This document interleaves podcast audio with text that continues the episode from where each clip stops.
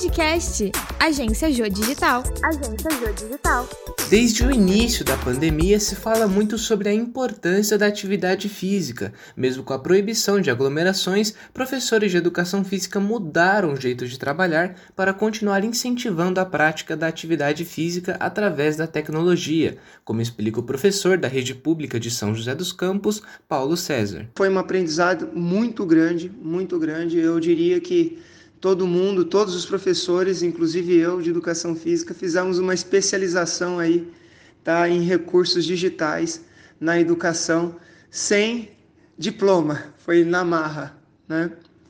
O resultado não é aquele esperado para o ensino público, a adesão dos alunos, né? Mas aqueles que se engajaram, com certeza estão tirando muito proveito desse momento. Além das aulas remotas das escolas, academias também foram fechadas temporariamente durante a fase vermelha do Plano São Paulo, obrigando os professores a se reinventarem para continuar promovendo qualidade de vida para seus clientes, como explica a professora Jéssica Leone. Quando a gente entrou na segunda onda, onde a, a fase vermelha chegou no início do ano, fechando tudo novamente, a empresa ela precisa continuar e a gente graças a Deus, estava com um número maior de alunos, então aquela disponibilidade de juntar horários para online já não se tornou tão viável mais.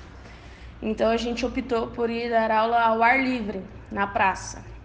Então na praça a gente tinha muito mais espaço, na praça a gente tinha é, visibilidade também.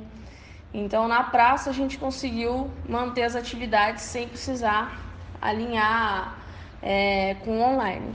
A realização de atividades físicas são essenciais, assim como a boa alimentação, o que torna mais difícil o agravamento do caso a pessoas tenham contágio com o coronavírus, de acordo com o Dr. Fábio Koizumi. A dieta, o, o exercício físico, ele é bom não para combater ou prevenir diretamente o coronavírus, mas ele é bom para te estimular o sistema imunológico e com isso evitar uma não digo contágio, mas evitar um quadro mais grave da doença.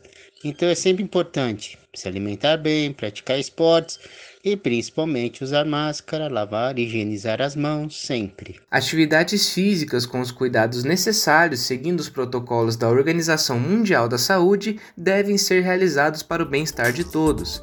Pedro Leone para o Inter Jornal. Podcast Agência Jô Digital. Agência Jô Digital.